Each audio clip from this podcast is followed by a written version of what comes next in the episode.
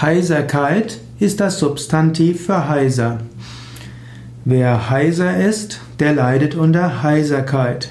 Heiser heißt rau und klanglos von der Stimme.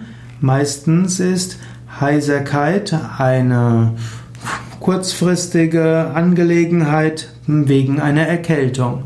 Zum Beispiel kann jemand wegen seiner Erkältung eine heisere Stimme haben, er kann nicht richtig sprechen.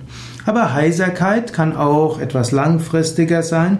Man kann auch, wenn man sehr viel gesprochen hat, eine heisere Stimme bekommen haben. Man kann sich heiser geschrien haben. Und manchmal haben Menschen eine Stimmstörung, die sich dann Heiserkeit nennt oder Dysphonie.